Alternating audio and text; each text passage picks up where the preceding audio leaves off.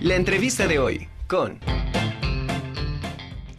Estamos de regreso en la Conjura de los Necios y bueno, tengo ahora dos invitados de lujo a quien me da mucho gusto recibir y en primer lugar menciono a Gabriela Benítez de la Torre. Ella es coordinadora de logística del tercer Congreso Nacional de Radios Comunitarias, Expresiones Latinoamericanas y del Caribe 2022. Gaby, un gusto tenerte con nosotros. ¿Cómo estás? Muy buenas tardes. Buenas tardes, Angélica, y saludos a todo el auditorio. Gracias. Y también recibo con muchísimo gusto un gran amigo a quien aprecio muchísimo, Gabriel Martín Lara. Él es coordinador del Laboratorio de Radio de la Facultad de Ciencias de la Comunicación de nuestra máxima casa de estudios. Gabo, como cariñosamente siempre te decimos, bienvenido. ¿Cómo estás? siempre un gusto y poder estar contigo compartiendo es un agasajo. Y nos traen los dos un evento eh, que está prácticamente próximo a llevarse a cabo, pero mejor ustedes platíquenos los detalles de, de este tercer Congreso Nacional de Radios Comunitarias, que por cierto, los anteriores también han tenido mucho éxito. Así es. Sí, eh, este es el tercero. Eh, va a ser el 24, 25 y 26 de noviembre. Ya faltan 10 días exactamente para que empiece. Y bueno, pues eh, sí estamos muy contentos otra vez, contentos y contentas porque de nueva cuenta la Facultad de Ciencias de la Comunicación como que acierta en hacer este tipo de eventos que eran súper necesarios porque existen cientos, si no es que miles de radios ciudadanas en todo el mundo, ¿verdad? Entonces, pues han permanecido invisibilizadas, ¿no? Por gobiernos, instituciones, por la sociedad. Se desconoce todo el trabajo que hacen y entonces el, el, que la facultad haya decidido organizar este tipo de eventos, pues ayuda a, a, que se vea todo su trabajo, a que se tome en cuenta pues sus necesidades eh, y, y, sobre todo pues el, todo el trabajo que están haciendo. Entonces vamos ya ahorita por eh, aproximadamente 289 ponentes, ya yo creo que le vamos a pegar a los 300 ponentes de eh, la República Mexicana, casi de todos los estados, son 17 ya estados los que están inscritos. Eh, también hay de Estados Unidos, de Canadá, por supuesto de Centroamérica, Sudamérica, el Caribe, de Francia y de España. Entonces vamos a tener todas esas eh, radios, programas, gente que investiga las radios, los vamos a reunir ahorita en el Congreso. Algunos de los nombres más importantes de, de los ponentes que estarán presentes y por supuesto de sus ponencias. Eh, bueno, eh, ponentes, pues sí va a haber eh, gente, más que nombres, claro, me, me, gustaría más bien hablar de organizaciones o de radios comunitarias, ¿no? Va a haber, eh, bueno, hemos registrado radios indígenas de Oaxaca, de Chiapas, de Baja California, de Sinaloa, de Sonora, radios indígenas, ¿no? También de Estados Unidos tenemos registrada a Radio Pacífica, por ejemplo, que es una de las emisoras más antiguas desde 1945 en Estados Unidos. Uh -huh. eh, de tenemos, vamos a tener la participación de la ALER, que es la Asociación Latinoamericana para la Educación y la Comunicación. Vamos a tener gente de la CIESPAL, que es el Centro Internacional de Estudios eh, para la Comunicación en América Latina. Y así, bueno, eh, ahí está el programa uh -huh. en pantalla y bueno, yo les invito a que lo revisen porque van a ser de verdad eh, va a ser única, digo yo, ¿no? Eh, que este Congreso, porque va a ser, eh, va a llegar gente que solamente, yo le digo a Gabo, los veíamos en los libros, o sea, yo es cuando estudiaba sí. comunicación y veía, ¿no? Que la ley, ¿no? sí, ahí está, ¿no? Y ahí está, por ejemplo, Gisela Dávila, ¿no? De la CIESPAL, que es, ahorita es la primera vez, es la primera mujer que toma la dirección de la CIESPAL en 80 años que tiene la, la institución, ¿no? Es la primera mujer y va a estar ella de panelista. Okay. También vamos a tener a gente de, de Fe y Alegría, de la Federación Guatemalteca, de radios comunitarias, en fin, vamos a tener gente. ¿Todos van a ser en línea o ya se van a empezar a incorporar algunas presenciales? Todo ha sido en línea desde el, desde el origen, ha sido una tarea muy interesante en donde desde buscar personas que están alrededor de Latinoamérica, de España, que han llegado, que han colaborado, contribuido, porque al final del día ellos tienen cierta o mucha experiencia haciendo esto. Nos hemos, hemos, encontrado componentes que están en España trabajando, gente que está trabajando en la zona amazónica del Perú y que pues están muy interesados en que se haga difusión de los proyectos que están desarrollando y al mismo tiempo de poder ser como una especie de guía de proponer, de decirles cómo se pueden hacer las cosas. El proceso es muy complejo para las radios comunitarias. Al final del día, creemos o pensamos que es lo que sigue manteniendo la radio, es lo que va a salvar a la radio junto con las radios universitarias, es lo que le está dando ese factor de importancia para poderse mantener el medio, porque en algunos lugares recónditos es lo único que tienen. Entonces, el poder tener esta experiencia, el poder contactarse, ha sido un trabajo muy interesante. Además de que eh, representa para todos los que ingresan un, un esfuerzo, un esfuerzo por involucrarse también hasta con las tecnologías, porque desde el origen había sido un tema complicado. No obstante, justamente partiendo de esta, de esta lógica de que estamos en diferentes puntos, hacerlo de forma virtual ha sido el camino que nos ha permitido llevar talleres, conferencias, paneles magistrales, eh, la, la, la experiencia y la vivencia de otras radios comunitarias que están funcionando. Entonces hemos querido mantener, mantener esta esencia a lo largo de estas tres experiencias que han sido completamente diferentes, una enriquecedora de la otra, me atrevo a pensar que una complementaria de la otra.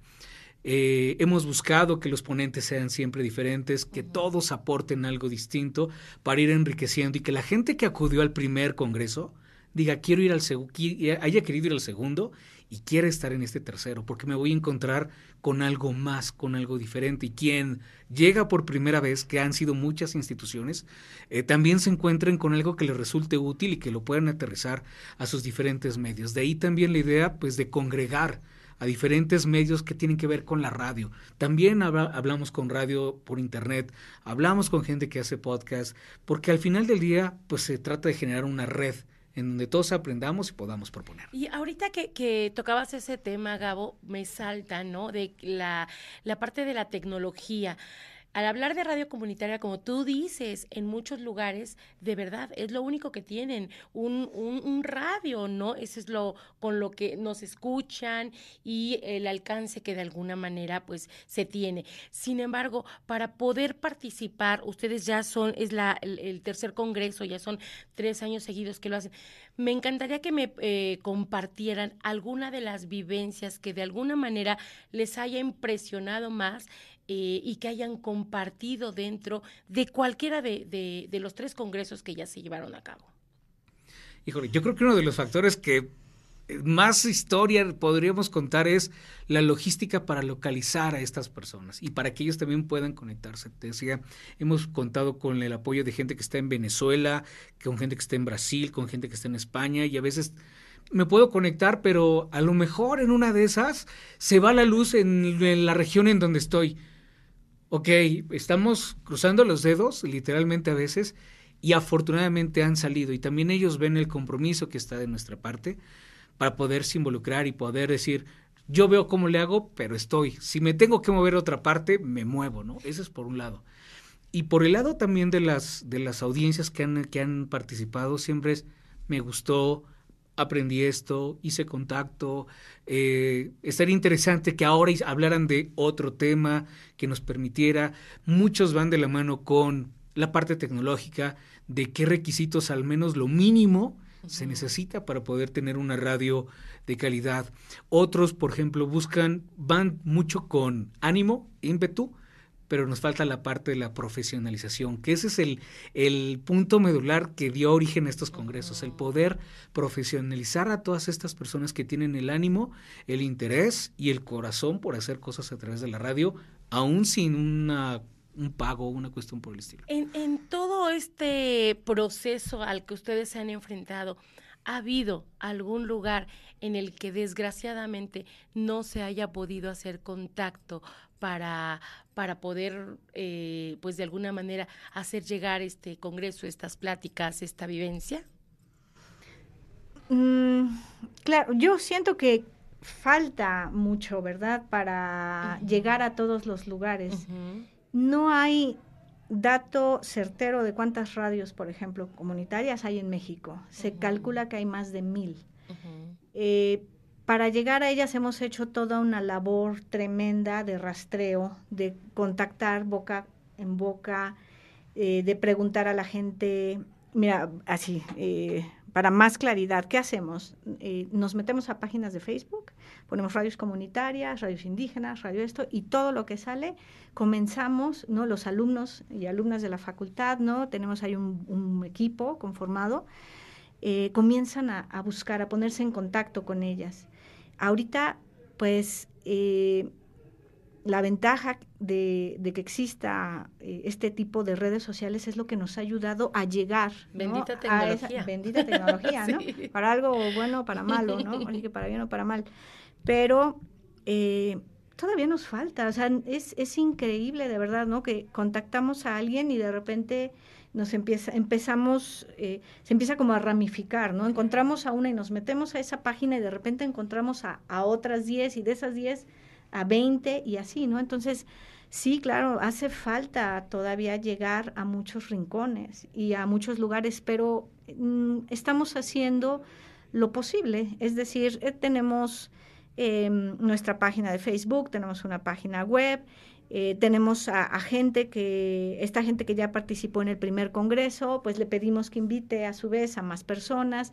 Está abierto el congreso a todo tipo de eh, interesados, interesadas en la radio, a integrantes de cualquier tipo de radio, siempre y cuando, una de dos, su, su programa, emisora, lo que sea, tenga fines sociales, es decir, que tenga la intención para mejorar algo, eh, algún aspecto de su vida, de su, de su comunidad, o que tenga alguna investigación o algo que aporte a lo de la radio, ¿no? Entonces, que ese es un factor bien importante. Ahí la creatividad y la imaginación es lo que debe volar, ¿no?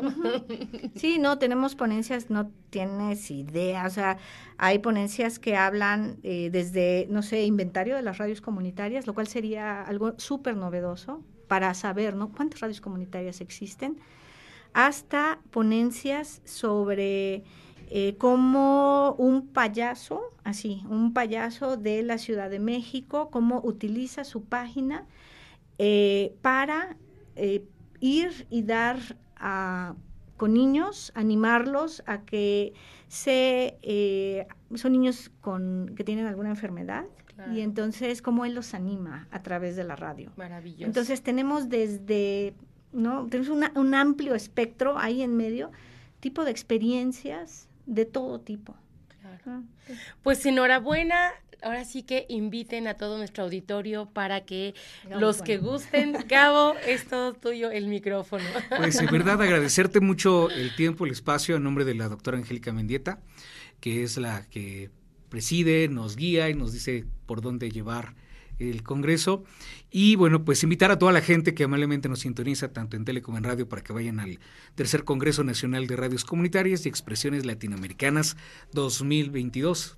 Latinoamericanas y del Caribe. Latinoamericanas y del Caribe, 2022, sí, porque ya quisieron. Nada más, si me dejas agregar algo también rápidamente, una también de las finalidades, al final de cuentas, es también atraer a los universitarios para que también puedan proponer, para que puedan ayudar, no solamente de comunicación, sino para quien tiene este afán de difundir algo que favorezca o que ayude a las comunidades a través del medio. También esa es la, implicación que nosotros estamos buscando. Perfecto. Y pues eh, todas aquellas personas que tengan el interés de aportar, ¿con quién se pueden poner en contacto? Bueno, eh, tenemos varios eh, medios, canales para que nos contacten. Eh, principal, yo diría que Facebook, eh, que nos busquen en Facebook como Tercer Congreso Nacional de Radios Comunitarias. Ahí está toda la información, están todos los links para la página web en donde van a conocer pues a los conferencistas, panelistas, donde se van a poder registrar en caso de que, de que quieran participar como asistentes o registrarse a algún taller. Hay que repetir que es totalmente gratuito. Eh, y ah, tenemos también un correo que es inscripción arroba a investigadores.org. Perfecto. Entonces, el próximo 24, 25 y 26 de noviembre, Tercer Congreso Nacional de Radios Comunitarias, Expresiones Latinoamericanas y del Caribe 2022. Pues muchísimas gracias. Gracias por haber estado acá con nosotros. Siempre un gusto.